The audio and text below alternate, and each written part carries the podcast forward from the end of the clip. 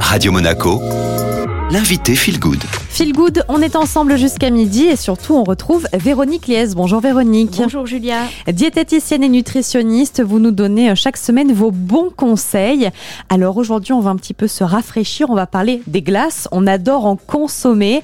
Mais alors qu'est-ce qu'on leur reproche exactement à ces glaces? Alors avant, ma bonne dame, quand on était jeune, les glaces c'était rien que des fruits avec du lait, un petit peu de sucre. Et aujourd'hui, ça ne vous a pas échappé, c'est devenu des véritables bombes caloriques. On leur ajoute de la crème, même de l'huile, du beurre, du lait concentré, du sel, des jaunes d'œufs, des brownies, du caramel. Et puis, euh, bien entendu, plein d'additifs. Donc on se retrouve parfois avec deux boules de glace à plus de 200 kilocalories. Et en termes de santé, c'est pas génial.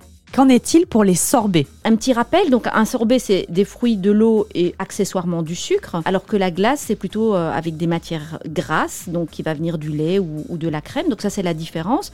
Les sorbets du commerce, en général ils sont mieux, mais ils contiennent quand même aussi pas mal d'additifs, ils sont très sucrés et même certains sont pauvres en fruits. On va remplacer les fruits par euh, ou des jus ou des purées ou même des arômes artificiels. En grande surface, vous pouvez aussi trouver des, des produits artisanaux qui sont très bien pour la santé, mais souvent qui coûtent très cher. Alors on peut les réaliser bien évidemment soi-même et avoir une glace ou un sorbet un peu plus santé. Une recette peut-être euh, Véronique un sorbet euh, melon-banane. Donc vous allez prendre une quantité équivalente de, chacun de ces fruits, à peu près 200-300 grammes de chaque. Vous nettoyez évidemment les fruits, vous les coupez en morceaux. Vous allez les mettre dans un petit euh, sachet ou un récipient au surgélateur la veille et le lendemain, eh bien vous allez mixer les fruits avec un bon blender, mais par à-coups. Ça c'est très important pour pas faire fondre évidemment.